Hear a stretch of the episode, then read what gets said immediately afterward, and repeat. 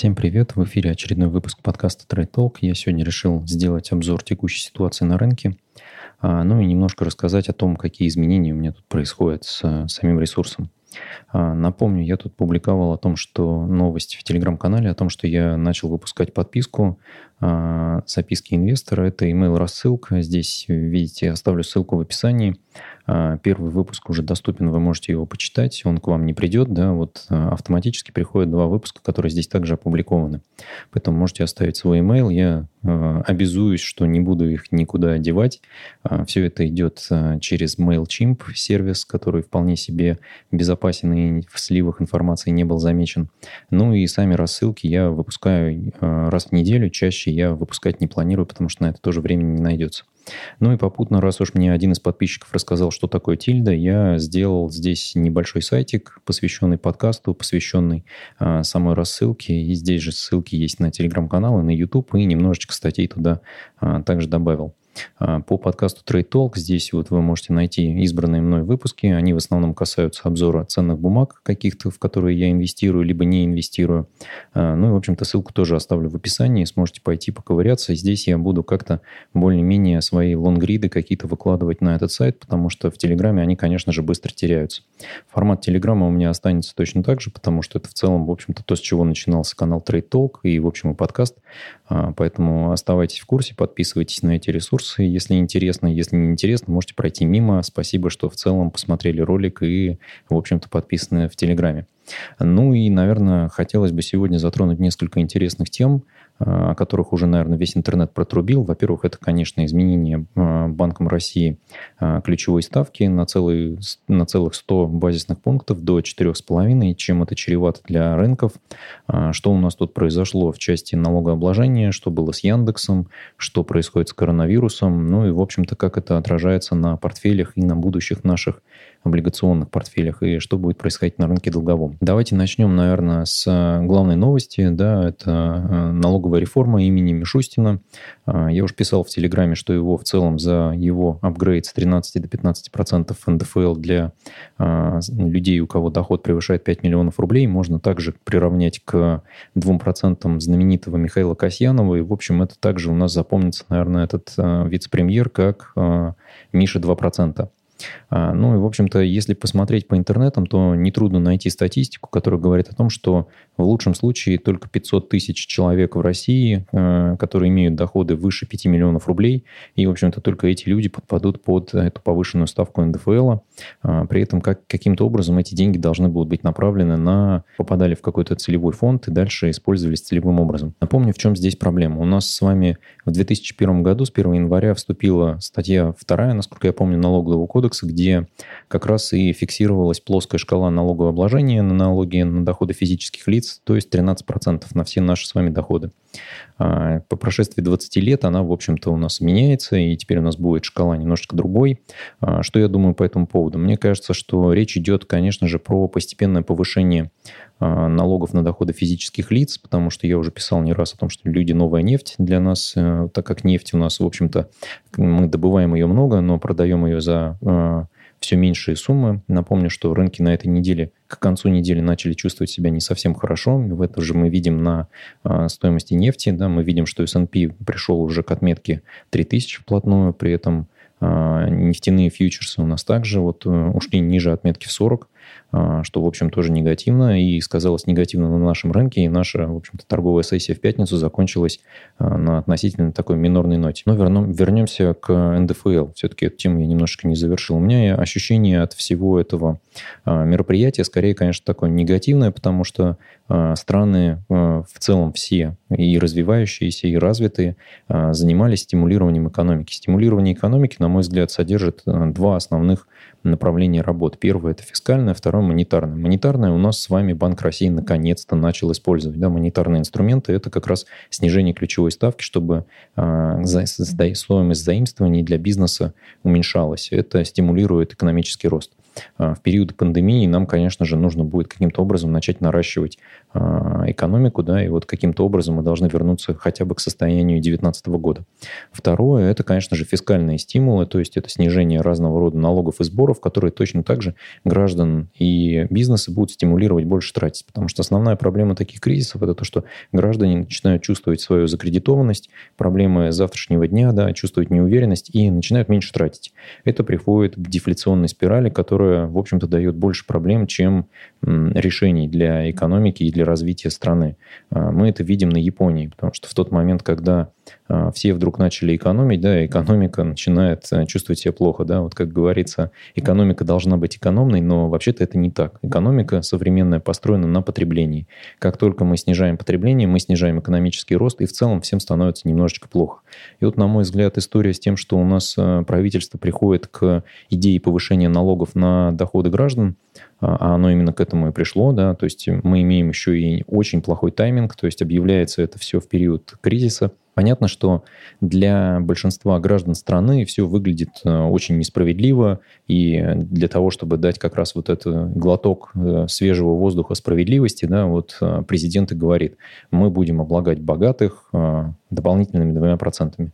Молодцы, конечно, но в целом, на мой взгляд, это не решит проблему больных детей, потому что, в общем-то, проблему больных детей можно было бы решить одним, одной отменой льгот для Роснефти и Газпрома и это, в общем-то, исправило бы ситуацию куда лучше. Но нет, мы будем облагать какой-то вот средний класс, которого у нас, оказывается, 500 тысяч аж набежало, да. То есть в целом это там мизерная часть населения страны, но вот даже по ней мы ударим. Ну и откровенно я считаю, что это все-таки первый шаг к тому, чтобы э, шкала в 15% у нас начала действовать на всех. Я уже писал об этом в Телеграме, что э, в целом через пару лет ожидаю какого-то э, помпезного мероприятия, где будет объявлено, что мы наконец победили коронавирус и последствия коронакризиса, ну и в целом, в общем-то, by the way, внизу будет какая-нибудь пометочка со звездочкой и маленьким шрифтом, что налоговый вычет в 5 миллионов рублей теперь положен не всем, теперь налоговый вычет у вас будет там 500 тысяч рублей в год. Ну, в общем-то, на фоне того, что будет происходить, все, наверное, к этому отнесутся уже философски, потому что за Конституцию проголосовали, что теперь мы можем поменять, да? Ну, кроме того, что НДФЛ повышался, для IT-отрасли у нас определенные льготы были сформированы. Э, это, наверное, интересно звучит, но при этом, конечно же, российская экономика, она вообще не IT-ориентированная.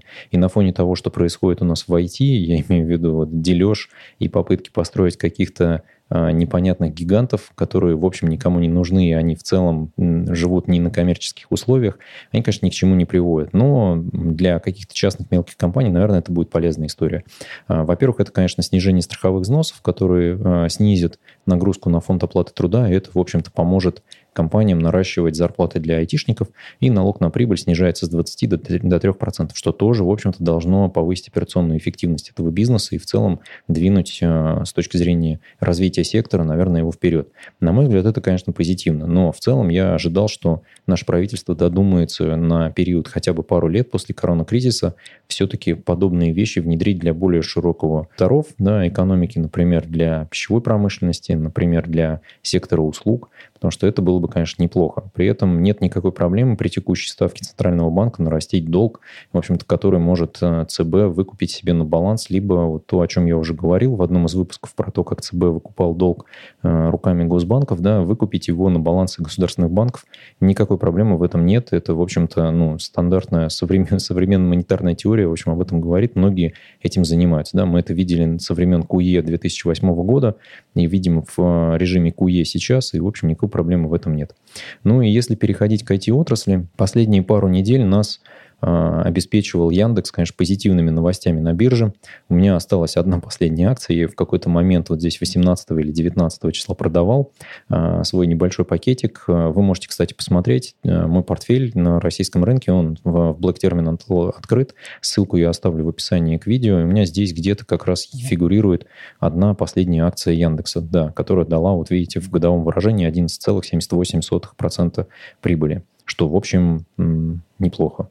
А, вернемся, конечно, к тому, что происходило здесь на графике у нас, да, мы видим рост с 2850 рублей за штуку до 3458, при этом в пике было 3477, то есть в целом здесь рост на 600 рублей, что, в общем, составляет там практически 18%, наверное, на, э, да, от вот этого нижнего значения, которое было в 11 числа. То есть мы с вами за две недели э, акция прибавила почти пятую часть. И что же здесь у нас происходило? Ну, наверное, первое, что здесь происходило, это, конечно же, слухи. Сначала слухи, да, а теперь объявленные новости о том, что Сбербанк, в общем-то, разводится с Яндексом. Сбербанк выкупит долю в Яндекс деньгах и, в общем-то, полностью начнет владеть э, бизнесом Яндекс деньги за 2,4 миллиарда рублей. И, Яндекс выкупит долю Сбербанка в Яндекс Маркете за 42 миллиарда рублей. При этом Яндекс э, выпустит, привлечет 800 миллионов э, долларов дополнительных инвестиций, то есть будет выпускать новые объемы объем акций в рынок, да, акции класса А будет 5%, и голосующая доля их будет 2,5%. На 600 миллионов а, этих акций на 600 миллионов долларов их купит ВТБ Капитал, инвесткомпания Романа Абрамовича и инвесткомпания э, Александра Абрамова и Александра Фролова. Остальные 200 будут проданы по ускоренной подписке. Насколько я помню, там Goldman Sachs выступает э, как раз банком-андеррайтером. Э, в общем, если хотите, можете позвонить туда и выкупить немножечко акций Яндекса. По каким ценам они будут продаваться, пока непонятно, но, видимо, по цене какого-нибудь из дней закрытия. Хорошо ли это для Яндекса? Да? То есть мы видим здесь взрывной рост. Это говорит о том, что у нас Яндекс прекращает сотрудничать со Сбербанком, и Сбербанк у нас в целом переориентируется на сотрудничество с Mail.ru, при этом Яндекс переориентируется на сотрудничество с ВТБ. Ну, ВТБ на рынке, конечно, банковского сектора, они очень маленькие в сравнении со Сбербанком, и в целом являются банком таким для меня до сих пор непонятым, то есть он, конечно, публичная вроде бы компания, но в целом эта компания какая-то непонятная помойка. Сотрудничество здесь Яндекса с ВТБ для меня выглядит как бы не очень красивой историей, историй, ну, может быть, вот там в высоких кабинетах так решили. А, при этом инвесторы оценивают э, развод со Сбербанком как позитивный фактор, хотя, на мой взгляд, есть, конечно, и негативный фактор. Но я немножко поясню сейчас, какие у меня есть ощущения сначала, да, а потом какие у меня доводы здесь есть. А, сотрудничество Сбера и Mail.ru, на мой взгляд, выгодно Mail.ru, потому что это доступ к хорошему финансовому потоку и к безумному объему клиентов, которые есть у Сбербанка. Совместим сервисы Mail.ru и сервисы Сбербанка, да, то вот с точки зрения финтеха здесь можно выудить очень много а, в этой а, мутной воде, много рыбки, да, чем, в общем, Сбербанк активно и занимается, да, потому что даже отмены комиссии приводят к тому, что какие-то подписки у них появляются, потому что до четверти дохода Сбербанк получает с разного рода комиссий. А, при этом для Яндекса, на мой взгляд, сотрудничество с ВТБ, оно в целом выглядит имиджево не очень, да, но это тоже очень хорошее фондирование, на мой взгляд, со стороны государ... одного из государственных банков, который тоже хотел бы развиваться и вот быть всем из себя таким продвинутым и там финтех-компанией, да, при этом Сбер, понятно, строит там суперплатформу и суперап, а, Яндекс тоже этим занимается, и большинство сервисов Яндекса, в общем-то, конкурируют с теми сервисами, которые, возможно, строят сейчас у себя в своих сверхсекретных нанолабораториях а, Герман Оскарович. А, наверное, на этом все у них как бы разошлось, что стратегия развития Яндекса не, не поддерживала стратегию развития Сбербанка как нашего нового Амазона. В общем, Амазон построить не получилось, ну, разошлись. Буду ли я сейчас инвестировать в Яндекс? Нет. Я вот, в общем-то, на этих уровнях продал, ожидая, что в целом на фоне того, что пойдет вторая волна, об этом мы сейчас еще чуть попозже поговорим, начнутся активные коррекции, и вот все-таки инвесторы начнут психовать, либо фиксировать доходность, и Яндекс можно будет купить подешевле. Хотя в целом за бумагой я буду наблюдать. А, ну и, наверное, что у нас там происходило на фондовых рынках в США? А, фондовые рынки, в общем, начали падать, началась коррекция определенная. Об этом я писал еще в прошлую пятницу. Ну, на этой неделе мы это наблюдаем гораздо более интенсивно. Можно посмотреть на индекс S&P 500. Да, он у нас потерял с вами всю эту э, историю хождения наверх на уровень 350, да, сейчас уже торгуется на уровне 3008 э, или 3009 базисных пунктов. Мы имеем с вами вот сопротивление в 3000, и если пробьем эту отметку, это, конечно, будет очень негативно для администрации Трампа, тем более на фоне того, что а, и по опросам Джо Байден, в общем-то, может победить. Да? Там какой-то разброс голосов идет 55% а, в сторону Байдена и 45% в сторону Трампа. На этом фоне я думаю, что фондовые индексы начнут а, немножечко схлапываться. Плюс нам добавила негатива статистика, подоспевшая по заболевшим, причем она, очевидно, должна была, в общем, ухудшиться улучшится в США, потому что мы помним, как начинались вот эти все протесты Black Lives Matter, когда, в общем, протестовали против скажем так, агрессивных действий полицейских, да, которые в результате убили этого товарища Флойда. А, все это привело там, к массовым грабежам, акциям протеста и все такое. Ну, в целом, в общем, социальная изоляция закончилась в какой-то момент. И сейчас мы с вами видим, что в день прирост новых заражений, видите, там почти 40 тысяч, да, то есть 39 972. Это просто рекорд, да, и это 14% с предыдущим днем. И я думаю, что здесь мы выйдем на супер новые вообще темпы прироста, и ни к чему хорошему это, конечно, нас не приведет. Ну и, конечно, говоря о статистике заражений, стоит упомянуть, вот ссылочку я оставлю в описании, у Нью-Йорк Таймс есть отличный лонгрид такой на тему того, какие компании сейчас, ну, во-первых, сколько вакцин сейчас находится в разработке, сколько находится на каких фазах, что какая фаза обозначает. А, ну, фаза 1, 2, 3 – это, в общем-то, этапы тестирования. На фазе 2 и на фазе 3 начинается подключение уже тестирования на людях. На фазе 2 это сотни, на фазе 3 это тысячи. Да, и вот approval для нас с вами это вот как раз зеленый вот этот а, шеврончик, это как раз э, э, тот момент, когда мы с вами можем вздохнуть наконец спокойно, потому что это означает, что на экономику, в общем-то, коронавирус больше влиять у нас не будет, кроме как на то, что акции компании, которая найдет вакцину, начнут бешено расти в цене, потому что госзаказ будет просто космический на размещение на производимого этого объема по вакцине. Здесь можно почитать о том, какие типы исследований здесь есть, да, то есть э, есть mRNA какие-то там и прочие, прочие. А, в принципе, какие, какие есть этапы, да, и вот как бы каким образом государство в том числе может участвовать в этом, да, то есть есть Operation Warp Speed, это какая-то там специальная программа, а, и вот кто из компаний компаний участвует в разработке вакцины. На мой взгляд, это интересная история, потому что можно посмотреть акции каких компаний сейчас у нас, в общем-то, подогреваются новостями на тему коронавируса. В целом, если посмотреть по этим компаниям, то они, конечно, подогреваются. Да? Про Sanofi я уже в одном из своих подкастов рассказывал. А, ну, и это, конечно, кроме того, что мы с вами смотрим на тему, какие есть компании, которые участвуют в разработке, да, интересно посмотреть, кто как преуспел в том числе. Да? Вот если посмотреть на Министерство здравоохранения Российской Федерации, мы с вами находимся в фазе 1. При этом есть очень много, вот видите, там фазы 2. При этом есть комбинированные фазы, да, то есть когда фаза 1 и 2 начинает комбинироваться вместе, и это позволяет ускорять нам темп ввода, что называется, тестов а, и осознания того, действует эта вакцина или не действует.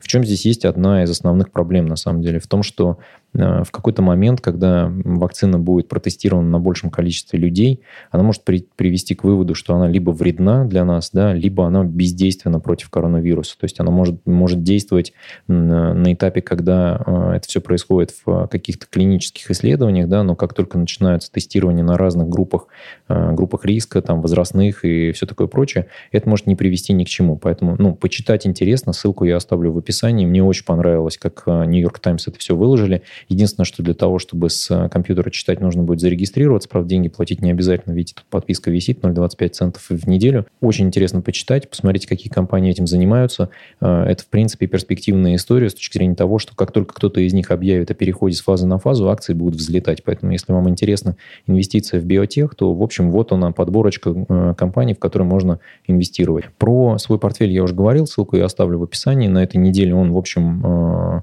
продолжил болтаться вот в районе 34 тысячи-44, да, вот ходил туда-сюда, закончил неделю на 37 тысячах прибыли. А, на этой неделе было несколько дивидендов получено, причем небольшие достаточно дивиденды по Северстале пришли и, да и, в общем, ничего, да. А, я на эти деньги, в общем, купил одну бумагу Фосагро, и больше у меня, наверное, ничего не, ничего не хватило.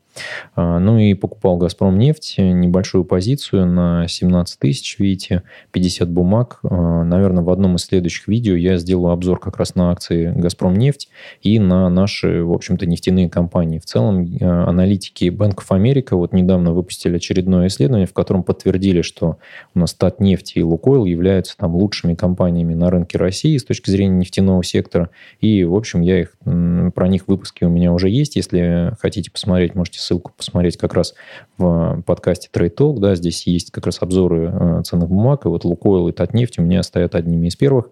Газпром нефть я сюда добавил, тоже потому что компания, на мой взгляд, является интересной. Я чуть подробнее остановлюсь, наверное, о том, каким образом я мыслю на тему того, что с ней будет происходить, и почему считаю, что в портфеле ее, в общем, держать можно. Но при этом я аллоцирую все-таки в нефтянку э, одну единицу условную да, своего портфеля. То есть что это такое? У меня есть порядка 14, наверное, позиций разного рода ценных бумаг, но при этом только 10 единиц, которые я распределяю между этими ценными бумагами. И вот для нефтянки я позволил себе потратить только одну единицу. Я уже говорил о том, что мне не нравится покупать индекс э, российских ценных бумаг, индекс Мосбиржи.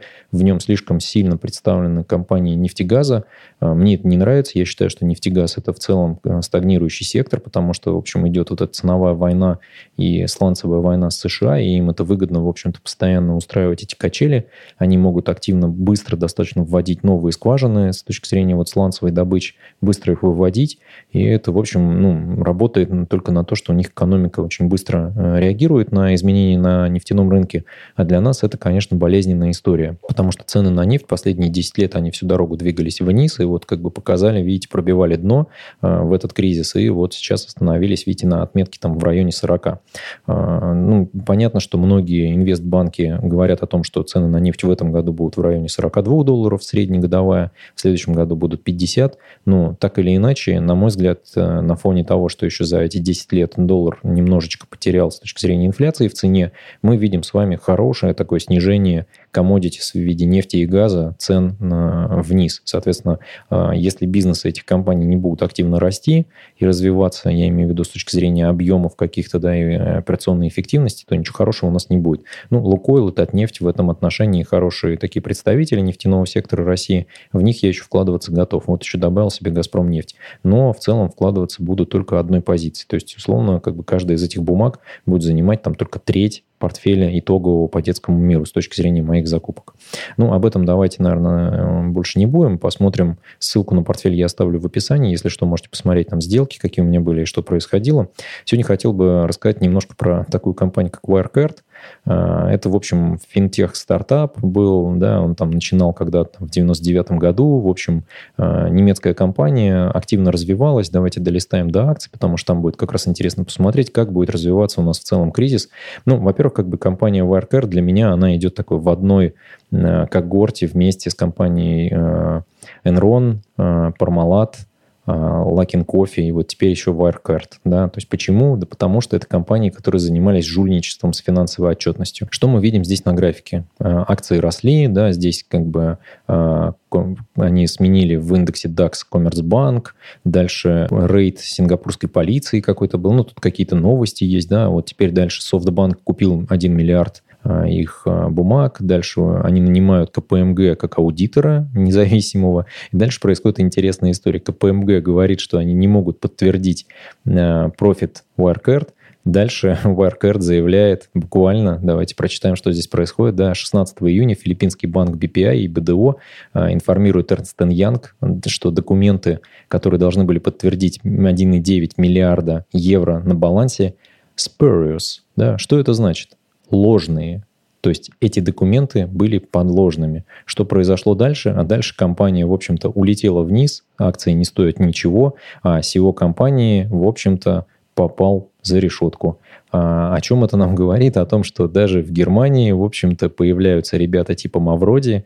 А, и, в общем, если смотреть на то, что происходило с Энроном, с Пармалатом, вот теперь а, с Варкердом, что происходило с Лакин Кофе, этот опыт говорит нам о том, что, в общем-то, инвестиции в акции, они сопряжены не только с тем, что цены на активы могут меняться и ходить туда-сюда, но и с тем, что, в принципе, менеджмент может просто заниматься мошенничеством. Это, конечно же, достаточно редкие случаи, но они очень крупные. То есть, если вспомнить историю Пармалата, где 20 миллиардов евро зависло в каких-то непонятных долгах, да, здесь посмотреть на то, что происходило с Варкардом, здесь тоже, э, если почитать статью, я ее оставлю в описании э, к видео, там какое-то безумное количество долгов, у них есть там 5 миллиардов, что ли, евро. А, то есть, в целом, это, конечно, очень сильно э, негативно скажется на долговом рынке. Ну и вообще, вот эта история с тем, что ставка ставки у нас сейчас с вами почти нулевые, потому что если посмотреть на нашу ставку 4,5%, да, и таргет по инфляции 4%, мы видим, что наша эффективная ставка 0,5%.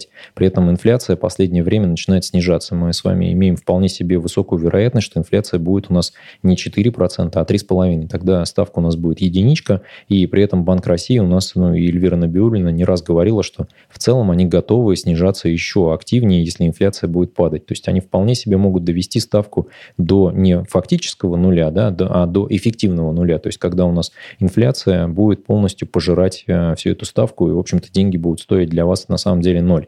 К чему это приведет, на мой взгляд? Ну, вот все эти истории с тем, что э, деньги стоят ноль, крупные какие-то функциональные институциональные инвесторы имеют доступ к фондированию за 0%, а мелкий бизнес, который, в общем-то, и должен как-то кормиться и кредитоваться, он доступа к этим деньгам не имеет. И что мы здесь имеем с вами? Можете зайти на сайт Ватбумен. Здесь очень много идет статей и разборов э, ВДО бумаг. Вот одна из бумаг, которая у меня есть в портфеле, это торговый дом Мясничий, входит, входит в Goldman Group. Э, это компания. Они выпускают очередной выпуск облигаций, но при этом это коммерческие облигации. Про разницу между биржевыми и коммерческими, наверное, как-нибудь в следующем видео подробнее расскажу. Здесь можно по подписке зайти в эту историю. Вот начало размещения было буквально 4 июня. Э, минимальный лот 300 тысяч, доходность 14,5, насколько я понимаю. Да, еще эти бумаги размещаются. Купон вот 14,5%. То есть, если хотите высокую доходность, 14,5% годовых, можете потратить вот 300 тысяч и потратить их в коммерческие облигации. Почему мне не нравятся коммерческие облигации? Ну, тут, наверное, я поясню достаточно просто. Вопрос ликвидности, то есть биржевые облигации вы легко продадите в любой биржевой день, с коммерческими все немножечко посложнее, но при этом, если вы верите в бизнес Goldman Group, Э, этой компании и понимаете, что они в целом останутся на плаву, а если смотреть их финансовую отчетность, они, в общем-то, выглядят вполне себе неплохо, то, в общем, можно, например, зайти в эти ценные бумаги. Хотя, конечно, это ни в коем случае не инвестиционная рекомендация. Я таких рекомендаций не даю. А, и вообще, конечно, эта неделя оказалась какой-то супер насыщенной. Я практически не реагировал на новостной поток, и вот к концу недели вдруг начал разгребать, а все же, что происходило в мире и в России. Понимаю, что, конечно, на этой неделе было невозможно не записать это видео. А у меня последнее время выходили видео про отдельные компании, но вот захотелось сейчас рассказать немножечко, а что же, я считаю, важного произошло на рынке и что важного у нас будет происходить. Вот что я хотел сказать про это мясничий, да, мы видим с вами, что ставка Банка России 4,5, а здесь ставка 14,5. Что это такое? А это говорит просто о том, что инвесторы смотрят на бизнес, смотрят на перспективы развития экономики и думают, ну нет, я вам, наверное, э, готов деньги дать в долг, но только с премией в 10% к ставке Центрального банка, что очень много на самом-то деле, да, и мы понимаем, что это, в общем, будет давить на доходности бизнеса, потому что бизнес на фоне того, что инфляция у нас может упасть меньше 3%, а бизнесу, в общем, будет тяжело добывать деньги с рынка. А при этом, конечно же, растут у нас с вами только компании, которые связаны с секторами производства пищевых товаров каких-то, а, и, в общем, ритейл и все такое прочее. То есть это ровно то, что позволяет держаться на плаву и, в общем, то, что люди не перестанут покупать сейчас, да, потому что мы вдруг не перестанем кушать от того, что коронавирус лишил нас работы. А, поэтому эти компании, конечно, на плаву оставаться будут, но остальным бизнесом будет все сложнее и сложнее. И, на мой взгляд, те, кто будут под давлением, особенно в конце года, это весь наш лизинг, которые любят э, ВДО, э, держатели ценных бумаг, которые у меня тоже в том числе в портфеле были. Я уже писал не раз, что долю лизинговых компаний в облигационном портфеле я сведу к нулю, наверное, к концу лета, может быть, даже раньше. То есть буду постепенно выходить, чтобы это не стоило мне там потерь каких-то финансовых, чтобы доходность все-таки сохранялась. То есть на, на низах каких-то выходить я не хочу. Я там постепенно начал уже выходить на каких-то отскоках. Ну и, в общем-то, буду продолжать это мероприятие, потому что в текущем моменте развития событий. Я думаю, что к концу года нас ждет массовые банкротства, нас ждут э, какие-то супер проблемы, ну, я имею в виду у бизнесов, да, соответственно, если бизнес банкротится, лизинговые компании перестают получать платежи, и, но при этом им как-то надо обслуживать свои долги, и это, в общем-то, становится проблемой. А, посмотрим, кто из них будет э, выживать, да, можно, конечно, продержаться в каких-то этих компаниях, продержать их бумаги и, в общем, выйти оттуда победителем, но, как я уже не раз писал и не раз говорил, основная идея, на мой взгляд, инвестиции, это, конечно, не получить супердоходность, а получить доходность и не потерять свои средства. Соответственно, доходность может быть и ниже, при, при том, что мы с вами э, избегаем каких-то сумасшедших рисков. Чего я вам, в общем-то, и советую сейчас, это избегать как можно меньше рисков и, в общем, подумать наперед. Меня много раз спрашивали в телеграм-канале, а что, что ты думаешь на тему рынка акций и надо ли в него заходить сейчас и инвестировать? Что я могу сказать? У меня есть выбранные определенные компании, в которых я, в которые я захожу регулярно и регулярные закупки осуществляю но это касается российского рынка. На рынке акций США я несколько историй отыграл в моменте, то есть это был, была история небольшой, небольшой разбежки с Microsoft и с Apple, это история с VPU, где я зафиксировался, вышел, сейчас опять откупился на уровнях ниже, и история VGT. ETF на IT-компании, которая у меня все еще висит в портфеле, я ее продавать буду, когда доля прибыли будет 20%. Но в целом я смотрю негативно на рынок акций, потому что если у нас сейчас с вами еще и Джо Байден начнет как-то побеждать в каких-то опросах и экзит-полах, то, конечно, это ни к чему хорошему не приведет, потому что демократ после республиканца по классике, конечно, приводит к обвалу фондовых рынков. На фоне того, что происходит в экономике, это, конечно, будет 100% сделано, да, то есть мы увидим гарантированно тогда падение ниже 3000 э, в ближайшее время, да, если новости продолжатся в таком же духе.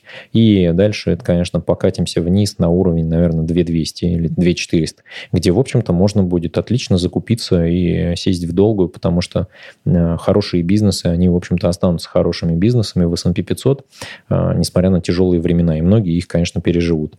Ну, на этой, наверное, позитивной ноте давайте завершим сегодняшний выпуск. Спасибо, что послушали этот подкаст, э, мои рассуждения.